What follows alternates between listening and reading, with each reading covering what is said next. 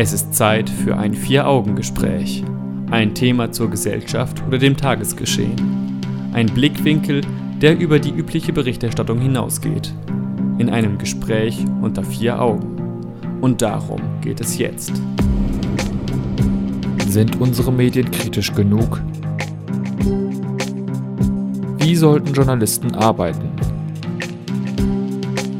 Und wie arbeiten sie tatsächlich? Vier-Augen-Gespräch mit Jan Keke und Stefan Seefeld. Medienkritik üben nicht nur Populisten wie AfD-Politiker und ihre Anhänger, Medienkritik wird zum Glück auch von Menschen betrieben, die richtige Argumente haben und differenziert auf das Thema blicken. Wenn hier von Medien die Rede ist, dann geht es allerdings eher um den Journalismus in den Medien und weniger um die Medien an sich. In dieser Stunde soll es darum gehen, warum Medien so berichten, wie sie es tun und ob es seriöse Alternativen zu den klassischen Medien gibt. Dazu führe ich ein Gespräch unter vier Augen mit Jan Keke, Experte für Literatur und Medienpraxis. Willkommen zum Vier-Augen-Gespräch. Das hast du jetzt gesagt. Das habe ich jetzt Aber, so gesagt. äh, Guten Abend. Guten Abend. Bevor wir gleich ins Detail gehen, will ich dir sofort die Frage stellen, die auch Titel unserer Sendung ist. Sind unsere Medien kritisch genug? Ich kann ja jetzt erstmal so nur meine persönliche Sicht kundtun und ich würde sagen, zum Teil sind sie kritisch genug. Die meisten Medien haben äh, kritische Beiträge, aber ich würde sagen, sie sind häufig zu wenig kritisch. Das heißt, zu wenig ähm, kritische Beiträge sind vorhanden. Und ich glaube, wir werden im Laufe der Sendung so ein bisschen feststellen, was ich damit meine. Vielleicht, dass sie nicht in alle Richtungen kritisch genug sind. Es gibt so ein paar politische Beispiele, wo ich mich nicht so gut informiert fühle, obwohl ich halt sehr viele Medien konsumiert habe in der Vergangenheit. Und ähm, das betrifft die EU-Politik zum Beispiel. Das findet sehr oberflächlich statt. Und da ähm, würde ich mir wünschen, dass es mehr in die Tiefe geht, zum Teil eben auch. Ähm, zum Teil, es werden schon Fakten genannt, aber eben nicht alle sehr häufig. Und dass man sich eben da auch sehr schlecht nur ein richtiges Bild von der Situation machen kann. Okay, wir schauen uns heute mal an, äh, wie sieht's aus mit den klassischen Medien? Was für eine Ausrichtung haben die eigentlich? Sind sie so objektiv und neutral, wie sie sein sollten? Oder gibt es da politische Richtungen, in die die gehen? Dann schauen wir uns an, wie klassische Medien eigentlich arbeiten sollten. Üben ein bisschen Kritik an unserem Medium hier am Radio. Ihr müsst tapfer sein. Und danach schauen wir uns mal verschiedene alternative und kritische Medien an, schauen uns an, was machen die eigentlich anders, wodurch unterscheiden sie sich von klassischen Medien und wie arbeiten die klassischen Medien eigentlich tatsächlich. Das ist unser Fahrplan in dieser Stunde und wir würden uns freuen, wenn ihr den mit uns, die Stunde mit uns verbringen würdet. Wenn wir uns die klassischen Medien mal anschauen, Tageszeitungen, Radiosender, Nachrichtensendungen im Fernsehen auch durchaus oder auch Dokumentationen, die es heutzutage ja auf YouTube auch gibt. Äh, Das ist so von den Medien her das Angebot, was wir haben. Und da kann man die Medien in verschiedene Kategorien einordnen, wie sie politisch vielleicht auch ausgerichtet sind. Ja, vor allem bei Zeitungen ist es so, dass man häufig äh, Zeitungen in entweder wirtschaftsfreundliche Lager oder halt ähm, in Lager mit sozialer Gerechtigkeit äh, einteilt. Äh, etwa die Frankfurter Allgemeine Zeitung, die man als bürgerlich konservativ, also wirtschaftsfreundlich bezeichnet. Oder ähm, hier bei dem äh, Axel Springer Verlag ist es ein bisschen äh, komplizierter, denn äh, die bieten ja äh, sowohl seriöse als auch unseriöse Produkte an. Beispiele dafür sind einmal die Bild-Zeitung. Die keine Bild-Zeitung ist. Ja, die, Man darf sie auch schon seit Jahren nicht mehr Zeitung nennen. Ähm, aber es ist halt immer schwierig, über die Bild zu sprechen, wenn man äh, die Zeitung, also dass das äh, gedruckte Medium irgendwie meint oder von mir ist auch das Online-Angebot, weil Bild ja auch noch andere Bedeutungen hat in unserer Sprache. Das stimmt. Ich glaube, Bild ist offiziell ein zeitungsähnliches Magazin oder ein Magazin, das so aussieht wie eine Ja, Zeitung. genau. Und ähm, dann haben wir noch die Welt. Viele wissen zum Beispiel gar nicht, dass die Welt zum gleichen Verlag gehört. Und die sind halt schon wesentlich konservativer, beziehungsweise ser auch seriöser, muss man sagen, und äh, wirtschaftsfreundlich. Ja. Dennis Yücel zum Beispiel hat für die Welt gearbeitet oder tut es, glaube ich, auch noch immer. Ja, genau. Das Und einfach mal so. Haben wir mal einen prominenten Vertreter. Genau. Es gibt andere Zeitungen. Die FAZ zum Beispiel ist eher konservativ-liberal. Die Süddeutsche Zeitung ist dann eher linksliberal, trotzdem aber wirtschaftsfreundlich. Und so eine Zeitung wie die Frankfurter Rundschau, die ist dann eher linksliberal ausgerichtet. Und irgendwie stellt sich hier ja so die Frage, Was ist jetzt eigentlich besser, dass eine Zeitung äh, wirtschaftsliberal ist oder mehr in den Bereich soziale Gerechtigkeit geht oder vollkommen neutral ist? Mhm. Und ich habe mir so die Frage gestellt oder ja, mich gefragt, muss eine gute Tageszeitung eigentlich tendenziell links sein, damit der Mensch im Vordergrund steht, damit wir so ein, so ein Der Mensch oder alle Menschen? Also alle Menschen, ne? Also im Prinzip von ähm, alle Menschen einer Gesellschaft. Mhm.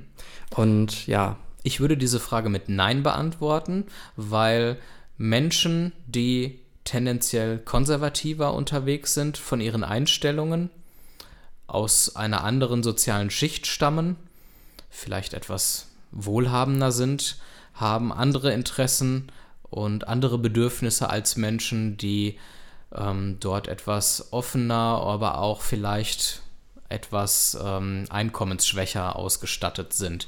Deswegen wählen die Menschen ja auch unterschiedliche Parteien, eher links oder mhm. eher konservativ. Gerade die Ecken werden ja zurzeit stärker. Die Ränder links und rechts, wenn wir uns die Wahl in Thüringen jetzt vor einigen Wochen anschauen, dann stellen wir fest, ist zum einen die AfD sehr stark geworden, als auch die Linkspartei, also genau die Ränder. Und so ist es, glaube ich, auch mit Zeitungen.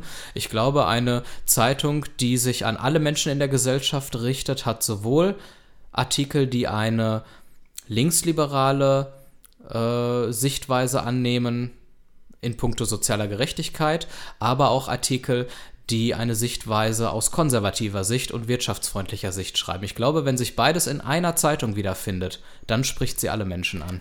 Ich würde jetzt äh, sagen, ich habe ja jetzt sehr lange die Süddeutsche Zeitung gelesen, ich lese auch die Westdeutsche Allgemeine Zeitung.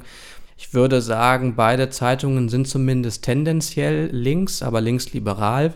Und ähm, auch dort werden äh, wirtschaftsfreundliche Artikel mal veröffentlicht. Ne? Mhm. Ne?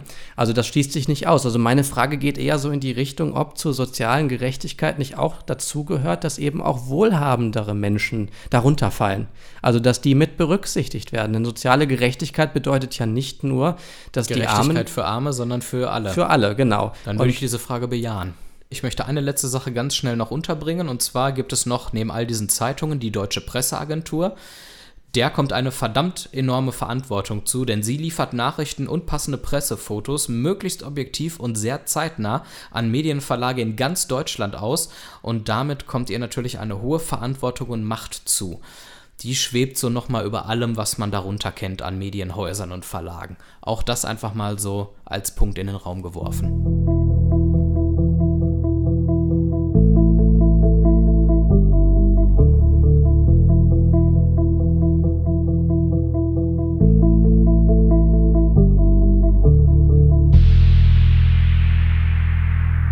Bevor wir die Frage unserer Sendung, sind Medien kritisch genug, endgültig beantworten können, sollten wir uns vielleicht erstmal die Frage stellen, wie sollten klassische Medien überhaupt arbeiten, damit sie dann auch kritisch genug sind und unseren Ansprüchen genügen. Und den ersten Vorschlag würde ich einfach mal direkt bringen. Sie sollten auf jeden Fall gründlich arbeiten, damit keine Fehler in den Nachrichten auftauchen und das Thema dann auch differenziert von allen Seiten betrachtet werden kann. Auf jeden Fall, also eine gewisse Sorgfalt äh, sowohl in der Recherche als auch in der Berichterstattung sind wichtig. Also man sollte keine Infos weglassen, auch wenn sie irgendwie der Meinung des Journalisten nicht zuträglich sind. Ja. Ähm, das ist, glaube ich, ganz wichtig, denn es geht ja letztlich auch um Wahrhaftigkeit bei mhm. ähm, Medienprodukten. Man könnte jetzt meinen, diese Tugend äh, erfordert keine weitere Erklärung, aber ich denke schon. Also wir müssen uns ja selbst eingestehen, dass es schwierig ist, immer die Wahrheit zu schreiben, aus verschiedenen Gründen. Einmal natürlich, weil wir eine persönliche Meinung haben, äh, die uns vielleicht so ein bisschen dazu drängt, manchmal ähm, Beiträge zu schreiben, die dieser Meinung entsprechen. Andererseits gibt es den Fall Klaas Relotius zum Beispiel beim Spiegel, der aus ganz anderen Gründen gelogen hat oder nicht die Wahrheit geschrieben hat, weil er sich selbst seine eigene Schreibkunst so ein bisschen höher stellen wollte oder ne, sich hochloben lassen wollte von der Welt der Journalisten. Und dann gibt es noch die, die Variante, dass man andere manipulieren möchte. Ja. Oder dass man selber vielleicht auch gar nicht so sehr merkt, dass man eine bestimmte Meinung schon im Kopf hat und dementsprechend Berichte auf eine gewisse Weise bringt. Ich sage nur Donald Trump und wie man über ihn denkt. Genau, richtig. Manchmal ist es aber auch einfach der Geist, der uns, der, der unzureichend ist und den wir natürlich benötigen, um Beiträge zu schreiben oder Filme zu produzieren. Denn äh, unser Kopf ist begrenzt und wie ich am Anfang schon sagte vorhin, wir, wir schaffen es ja nicht aufgrund unserer beschränkten Möglichkeiten, äh, die Wahrheit wirklich einsehen zu können. Das heißt, wir, müssten, wir müssen die Wahrheit als Ideal irgendwie ansehen, um ihr möglichst nah zu kommen, aber wir werden sie nie erreichen. Gut, jetzt sprechen wir schon darüber, warum Medien nicht mhm. kritisch arbeiten. Wir wollten aber darüber, darüber sprechen, wie sie arbeiten sollten, damit sie gut arbeiten. Unabhängigkeit ist nochmal so ein Stichwort. Unabhängig müssen Journalisten und Medienhäuser sein, am besten von der Werbung, von benötigten Klickzahlen auf Internetportalen, von Unternehmen, Lobbyisten und Politikern. Und da sieht man schon, wir reden hier wirklich nur von einem Idealbild, denn das alles trifft auf Journalisten und Medien faktisch nicht zu. Sorry. Einige hören uns jetzt auch und sind anderer Meinung, aber äh, eine gewisse Abhängigkeit äh, besteht da schon. Wo kommt euer Geld faktisch her? Ja, vielleicht führt äh, uns das auch zu einem anderen Punkt, dass es wichtig ist, die Trennung von Tätigkeiten zu haben. Also ich sehe das so als eine Art von Gewaltenteilung in der, zum Beispiel bei einer Zeitung, dass einer ähm, etwas schreibt, aber zum Beispiel nicht ähm, darin involviert ist über das, was er schreibt. Also, mhm. ne, dass er davon unabhängig ist, dass er auch unabhängig ist von, von ähm, Anzeigenkunden und dergleichen. Ne? Ich wollte dann noch sagen, das kritisch Hinterfragende mhm. ist wichtig. Und was bedeutet das eigentlich? Es klingt immer so eindeutig, ja, man muss immer alles kritisch hinterfragen, aber wie macht man das eigentlich? Naja, indem man hinterfragt, ergibt das, was wir erleben und gesagt bekommen, Sinn? Welche Absichten stecken vielleicht dahinter? Und das Ganze muss dann eingeordnet werden, aber eben nicht spekulativ, sondern immer argumentativ begründet. Viel zu oft hören wir in den Medien ähm, Aussagen im Konjunktiv, weil es nichts mehr als Spekulationen für den Moment sind und zu selten hat man wirklich mal begründete Ergebnisse dahinter. Und auch dieser Punkt, man muss über den Tellerrand blicken, das heißt sich Fragen stellen, wie welche Folgen haben eigentlich gewisse Ereignisse, über die wir berichten? Welche Folgen haben diese Aussagen von Politikern oder welche Folgen haben neue Gesetze? Und was mir immer häufiger auffällt, ist, dass ähm, eine Trennung von Werbung und Redaktion häufig nicht mehr stattfindet. Nicht, also das sind immer noch die selteneren Fällen. Aber Hast du ein Beispiel? In manchen Tageszeitungen werden zum Beispiel Arzneimittel beworben. Das ist jetzt ein ganz ähm, banales Beispiel. Mhm. Die werden als ähm, äh, Beitrag dort so von der Aufmachung her dargestellt. Und dann so sieht man ganz klein irgendwo Anzeige drüber stehen. Ja, genau. Vielleicht ist die Schriftart ein bisschen anders, ein bisschen größer, aber ich finde, diese Unterschiede werden immer geringer und zum Teil gibt es zum Beispiel auch bei Bento. Das ist äh, so ein Spiegelsprössling äh, für junge Menschen, also von der Zeitschrift Der Spiegel. Ja. Und äh, die machen, haben das eine Zeit lang sehr, sehr massiv gemacht, dass die ähm, Anzeigen im Sinne oder so dargestellt haben, als wäre das ein redaktioneller Beitrag. Also auch ein Beispiel, so sollte man nicht arbeiten.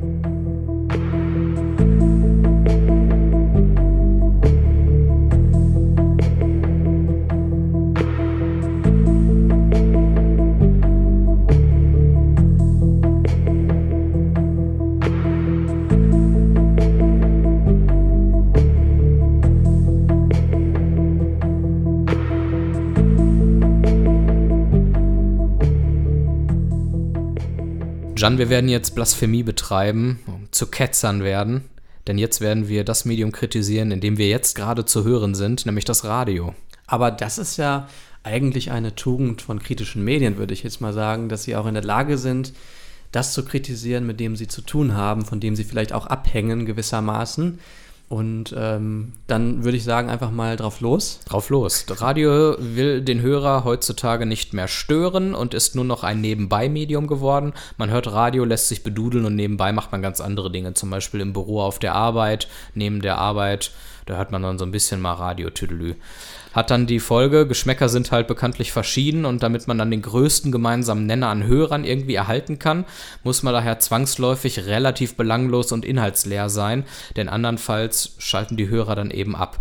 Und solche Sendungen erkennt man dann oft daran, dass sie simpel nach der Tageszeit oder dem Wochentag benannt werden. Unsere eigene Sendung findet nicht ohne Grund jetzt gerade hier in der Nische statt an einem Sonntagabend. Was eben ähm, vielleicht auch noch dazugehört, ist, dass Nachrichten häufig sehr, sehr abgespeckt ähm, dargestellt werden. Also Radio ist eben durch sehr kurze Beiträge, die über den Tag hinweg immer wieder gesendet werden, ähm, prädestiniert für sehr kurze bzw. verkürzte Darstellungen von Geschichten. Ja, und was kurze Beiträge heißt, bedeutet auf vielen Sendern ein Wortbeitrag von 1 Minute 30. Auf manchen Sendern sind es dann noch drei Minuten, dass drei Minuten lang geredet wird und danach muss schon zwingend der nächste Song kommen. Das stimmt. Und ich finde halt, ne, für wichtige politische Themen ist es einfach dann doch ein zu knappes Zeitfenster, das man hat. Und dann landen Nachrichten doch wieder nur im üblichen Meinungskorridor. Wenn etwas über Trump berichtet wird, dann ordnen wir das wieder ganz normal in das sowieso schon, was wir über Trump kennen, ein und wir werden nicht mal auf neue Gedanken irgendwie gebracht. Ich möchte aber auch noch dazu sagen. Ja, ich weiß, was du sagen ja. willst. Lass mich vorher noch eine mhm. andere Kritik äußern und dann kommst du zu ja. einer differenzierten Ansicht des Ganzen. Ich möchte nämlich die kulturelle Ebene auch noch einmal kurz ansprechen. Stichwort Musik. Die Songs klingen alle da relativ ähnlich, weil fast äh, alle die gleichen Harmonien haben in den Liedern. Da wird dann auch oft wochenlang, monatelang immer derselbe Song gespielt, gefühlt im Zwei-Stunden-Rhythmus und da auch Songs nicht stören dürfen, weil die Leute sonst abschalten, sind sie selten länger als drei Minuten, entfalten sich dadurch nicht mehr so richtig und berühren dann auch nicht mehr vielleicht so. So lassen sich auch vielleicht so Hypes erklären, dass die Leute, auch jüngere Leute, die 90er und noch ältere Musik so abfeiern, weil da die Songs noch ein bisschen mehr sich entfaltet haben und andere provokantere Stilmittel noch verwendet wurden. Und große Künstler wie zum Beispiel Roxette oder Michael Jackson werden heute aufgrund dieser Regeln einfach verhindert. Wobei man hier auch Künstler nicht mit Stars verwechseln darf. Das nur noch mal so nebenbei. Genau, ich wollte eigentlich noch auf den Punkt äh, zu sprechen kommen, dass natürlich Radio auch nicht per se irgendwie ähm, so äh, Mainstream-mäßig ist und nicht äh, schlecht ist. Denn wir haben eine große Auswahl an Radiosendern, ganz wichtig, und da sind durchaus auch welche dabei, die aus diesem typischen Korsett und aus diesen typischen Regeln ausbrechen und doch noch ein inhaltlicheres Programm bieten. Genau, zum Beispiel äh, WDR 3, wo ich jetzt mal sagen würde, also da werden musikalisch anspruchsvolle Stücke ähm, abgespielt mhm. und auch äh, längere Redebeiträge äh, ja ebenfalls gesendet. Und bei WDR 5 ist das Vielleicht nochmal was anderes. Während bei WDR 3 ja der Kulturteil, der Hochkulturteil sehr hoch ist, ist das bei WDR 5 vielleicht nochmal ein bisschen anders. Aber die Redebeiträge, die dort ja gesendet werden, die sind schon zum Teil ziemlich lang, aber ich finde das sehr, sehr anregend. Ich habe da auch in der letzten Zeit recht viel von gelernt. Also WDR 5 hingegen hat dafür noch andere Programmfarben im Programm. Da gibt es zum Beispiel noch so etwas wie das klassische Radiohörspiel.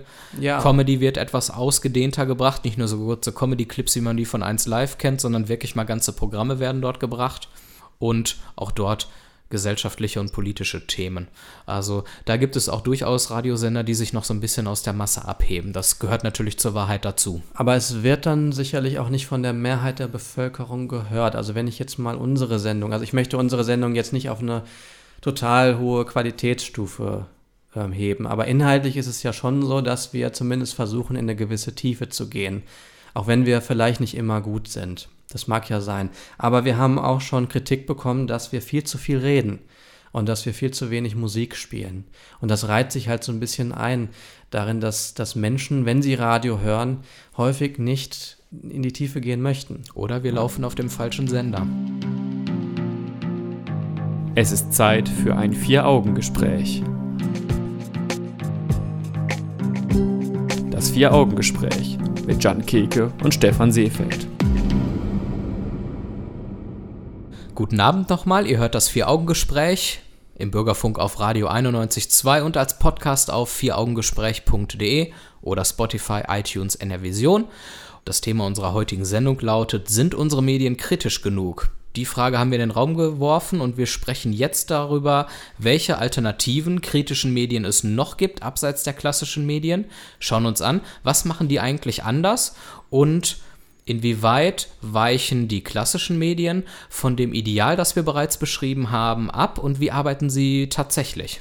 Und ich möchte vielleicht mal zum Anfang jetzt ähm, anführen, was ähm, einen vielleicht dazu verleiten kann, zu sagen, dass die klassischen Medien manchmal nicht kritisch genug sind. Ein Beispiel ist die EU-Wahl. Im Wahlkampf ging es äh, ständig nur darum, also der Bericht über den Wahlkampf handelte eigentlich permanent nur davon, ob wir ein Europa wollen oder nicht. Mhm. Und äh, wenn wir kein Europa wollen, wollen wir dann darauf verzichten, kein ähm, dass wir kein Geld mehr im Ausland wechseln müssen, wenn wir zum Beispiel in den Urlaub fahren oder ob wir keine offenen Grenzen möchten und ob uns der Frieden nicht wichtig ist. Für mich ist das aber sehr, sehr oberflächlich gewesen. Und wie bin ich darauf gekommen? Indem ich vielleicht auch mal kritischere Beiträge dazu gelesen habe und gesehen habe, dass in, in der Tiefe noch viel, viel mehr Dinge versteckt sind, von denen wir eigentlich gar nichts erfahren. Was denn zum Beispiel in dem Fall? Zum Beispiel, dass äh, wir überhaupt gar nicht über die konkrete Ausgestaltung der EU gesprochen haben. Also was denn, wie eigentlich unser Europa aussehen soll, sozial und wirtschaftlich. Und dass es eigentlich nur ein primär ein wirtschaftliches Konstrukt ist. Was ich auch nicht wusste, ist, dass äh, die wirklich wichtigen Ämter ja gar nicht durch diese Wahl irgendwie beeinflusst werden. Das heißt, die wichtigen und konkreten Entscheidungen werden ja nicht von dem äh, EU-Parlament beschlossen, sondern von äh, Präsidenten und dergleichen und anderen, von den Chefs der EZB und sowas. Und ähm, das sind Dinge, die ich halt im Vorfeld ähm, nur sehr wenig wahrgenommen habe über die klassischen Medien. Was man noch kritisieren kann, ist, dass viele Journalisten einfach auch im normalen Arbeitsalltag vor Hürden stehen, wenn es darum geht, äh, ihre Arbeit zu verrichten. Gerade Hauptstadtreporter sind ja sehr im engen Kontakt mit Politikern und so nah dran, dass sie dann nicht allzu kritisch berichten können, weil es sonst auch schwer wird, von diesen wichtigen Menschen Interviews zu bekommen und O-Töne zu sammeln.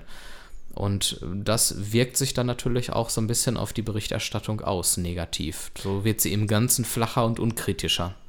Natürlich kann es und ist es auch eine Herausforderung, an bestimmte Informationen überhaupt erst zu kommen.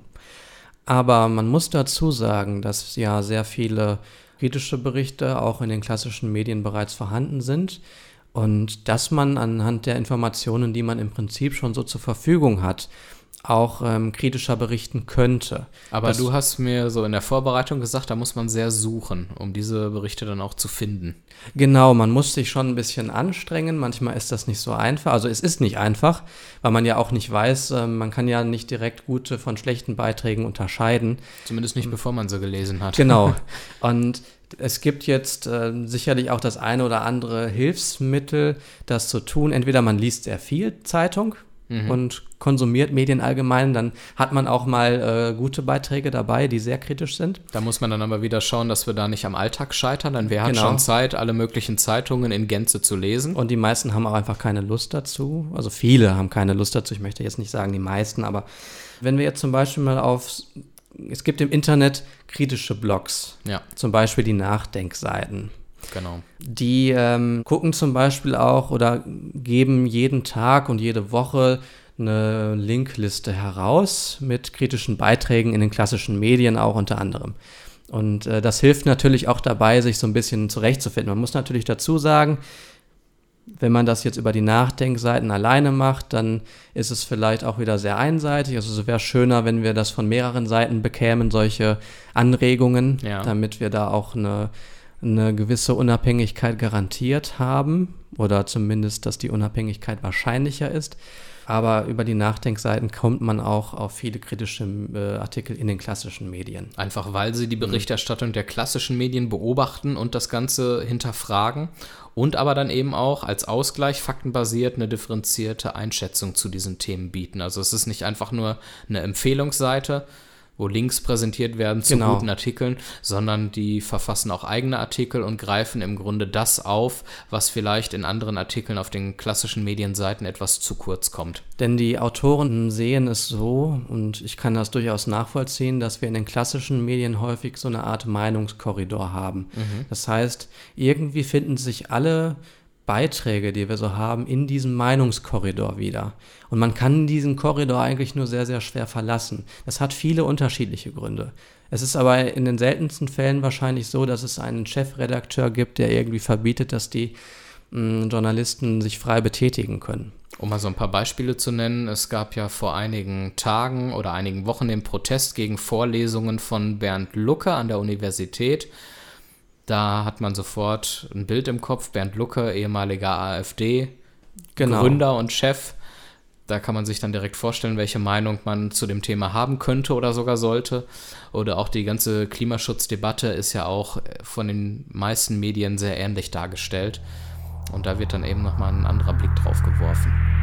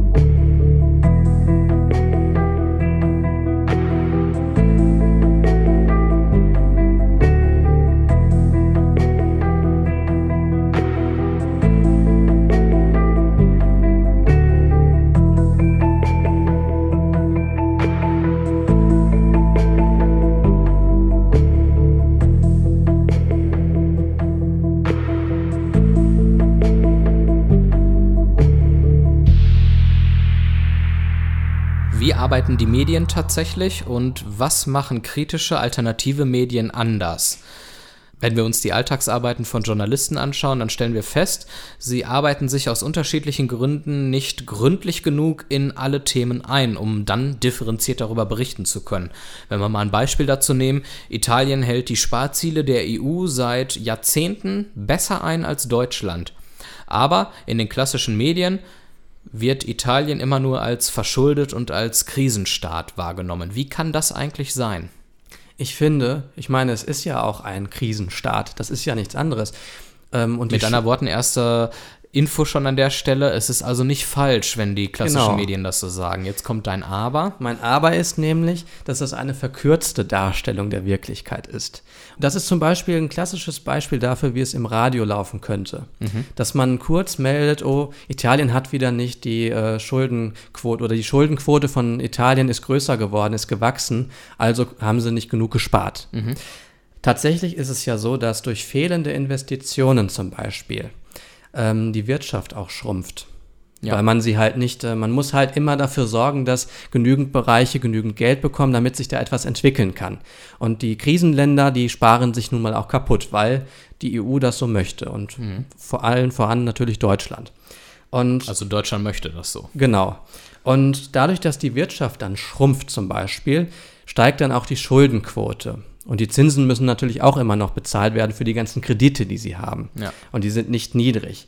Und dadurch wächst dann der Schuldenanteil am Bruttoinlandsprodukt. Und dann kann man Italien vorwerfen, dass die Schuldenquote steigt. Wenn man aber alle Faktoren mal irgendwie in die Betrachtung mit reinzieht und, und auch das, was du vorhin gesagt hast, nämlich, dass die ihre Schuldenpläne schon sehr gut einhalten, mhm. dann kommt plötzlich ein ganz anderes Bild zustande. Guck, und wir haben jetzt ungefähr zwei Minuten zehn Sekunden geredet und haben sowohl den Aspekt, dass äh, die Schuldenquote hochgeht, als auch, dass Italien durchaus gewisse Werte besser einhält als Deutschland, haben wir in diesen zwei Minuten zehn untergebracht. Und weißt du, woher ich sowas vielleicht auch noch am ehesten erfahre?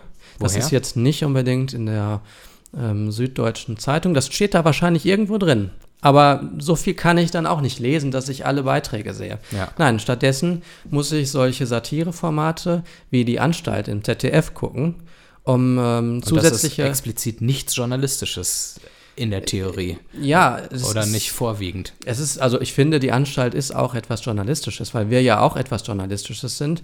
Wir machen auch etwas. Wir tragen Informationen jetzt zusammen und bieten die halt den Zuhörern äh, zur Verfügung oder stellen den mhm. ähm, Zuhörern diese zur Verfügung. Und das macht eben auch die Anstalt. Das macht sie auf eine satirische Art und Weise.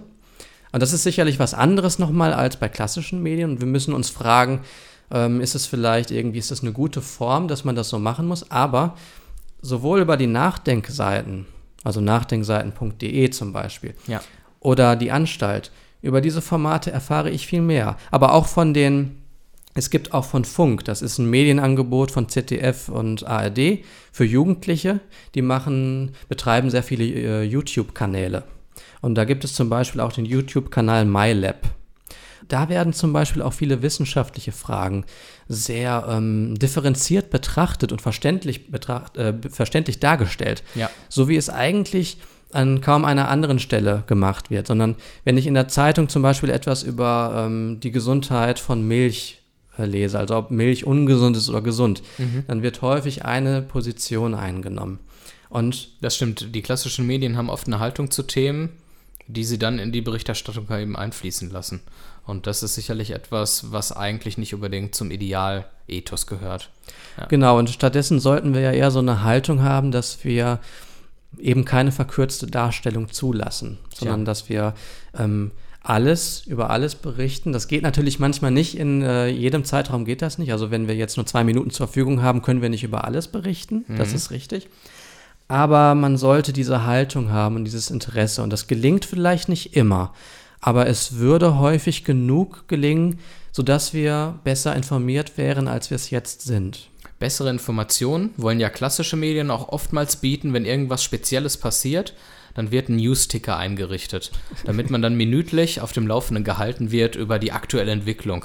Zuletzt, wir zeichnen jetzt eine Woche vorher auf, zuletzt war das dann der Terroranschlag in Halle, als dort ein Attentäter versucht hat, in, eine, in ein jüdisches Gebetshaus einzudringen. In eine Synagoge. In eine Synagoge, genau. Und da hat man die Leute dann versucht, minutiös auf dem Laufenden zu halten. Das Problem ist halt, dass bei diesen akuten Ereignissen oftmals nur spekuliert wird am Anfang. Einfach, weil die Medien schnell sein müssen. Der Grund, die Leute wollen halt sofort wissen, was los ist, kann man erstmal nachvollziehen. Die klicken halt eben diese Seiten an, die zuerst berichten. Diese Klicks bringen wiederum Geld, weil ja auch Werbeanzeigen auf den Seiten sind. Und damit wird die Existenz der Medienhäuser gesichert und die Arbeitsplätze, die da dran hängen. Jetzt ist es allerdings normal, dass man nach so einem Ereignis erstmal stundenlang nichts weiß, weil eben erst das ganze Ereignis untersucht und ermittelt werden muss. Und das ist dann eben auch nicht unbedingt optimaler und idealer Journalismus, wenn eine Sensationsberichterstattung stattfindet und viel rumspekuliert wird im Konjunktiv, obwohl es eigentlich echt noch nichts zu sagen gibt. Und ich möchte noch auf einen äh, ganz anderen Punkt eingehen im Zusammenhang mit kritischen Medien. Denn ich sehe die Gefahr, dass wenn wir über kritische Medien, kritische Internetblogs und dergleichen reden, dass man auch schnell in so eine Art Verschwörungstheorie gerückt wird. Und tatsächlich ist das ja ein Problem. Es gibt ja Verschwörungstheorien. Es gibt Verlage, die wollen ähm, Unwahrheiten verbreiten. Und wie will man das voneinander unterscheiden? Ich denke aber, man kann das schon zu einem gewissen Grad. Man kann nämlich das, was die klassischen Medien schreiben, schon auch mit in die Betrachtung mit reinnehmen, wenn man sich kritische Medien anschaut. Mhm. Denn äh, kritische Medien, also richtig kritische Medien wie die Nachdenkseiten oder Telepolis aus dem Heise Verlag, die sagen nicht, dass wir eine riesengroße Lügenpresse haben, sondern eben da nochmal den Punkt der verkürzten Darstellung, dass eben nicht alles berichtet wird. Und wir müssen halt da jetzt auch nochmal ganz wichtig sagen oder das nochmal ganz stark abgrenzen von Verschwörungstheorien.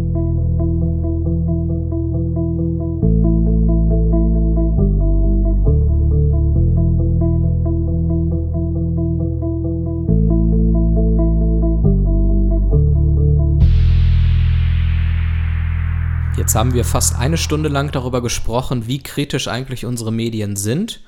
Und ich finde, am Ende der Sendung sollten wir ein bisschen konkreter werden und mal wieder den Weg zurück in unsere Heimatstadt Dortmund finden. Wie sieht es eigentlich mit dem Dortmunder Lokaljournalismus aus? Wie vielfältig ist der Lokaljournalismus in Dortmund? Welche Zeitungen, Zeitungen haben wir eigentlich, die berichten? Und wie abwechslungsreich vielfältig sind die? Wie viele Lokalredaktionen gibt es eigentlich, die unabhängig voneinander berichten? Was wir häufig nicht wissen, ist, dass unsere Presselandschaft gar nicht so vielfältig ist, wie uns vielleicht der Blick in die Bahnhofsbuchhandlung vermuten lässt. In Dortmund ist es zum Beispiel so, dass wir da drei Zeitungen mit Lokalteilen haben. Einmal die Westfälische Rundschau, kurz WR, dann die Westdeutsche Allgemeine Zeitung, kurz WATZ und die Ruhrnachrichten. Klingt ja erstmal schon mal abwechslungsreich. Für eine Stadt drei Lokalzeitungen. Genau. Nun ist es aber so, dass die WATZ die Westfälische Rundschau gekauft hat und ähm, beide Lokalteile geschlossen hat. Okay. Stattdessen haben jetzt beide Zeitungen den Lokalteil, der auch in den Ruhrnachrichten enthalten ist. Das mit heißt, wir haben jetzt drei Zeitungen mit demselben, mit demselben Lokalteil. Also über Dortmund wird in allen drei Zeitungen exakt dasselbe berichtet. Genau. Klingt nicht mehr so abwechslungsreich. Ansonsten haben wir dann noch die Nordstadt-Blogger Da arbeiten Journalisten, die auch durchaus früher in größeren Medienhäusern mal gearbeitet haben. Und wie der Name Nordstadtblogger sagt, berichten sie eben aus Teilen von Dortmund und aus anderen Perspektiven, die die klassische Lokalpresse nicht unbedingt so einnimmt was durchaus mal sehr spannend ist und noch eine Abwechslung in die lokale Medienlandschaft von Dortmund hineinbringt. Aber ich glaube, was die öffentliche Wahrnehmung angeht, sind die Nordstadt-Blogger da bei weitem nicht so präsent, wie es die klassischen Ruhrnachrichten zum Beispiel bei uns sind. Na gut. Das soll es an dieser Stelle gewesen sein vom Vier-Augen-Gespräch. Ich bedanke mich bei dir, Jan, für das Gespräch. Danke, Stefan. Wir hören uns in der nächsten Sendung wieder. Diese und alle bisherigen Sendungen könnt ihr nachhören auf unserer Homepage vieraugengespräch.de. Ihr könnt die Sendung als Podcast abonnieren und uns auf Spotify, iTunes oder NRVision hören und in den sozialen Netzwerken Facebook, Twitter, Instagram folgen. Dann bleibt ihr immer auf dem neuesten Stand und wisst, wann wir wieder laufen. In diesem Sinne wünschen wir noch einen schönen Abend und bis zum nächsten Mal. Macht's gut!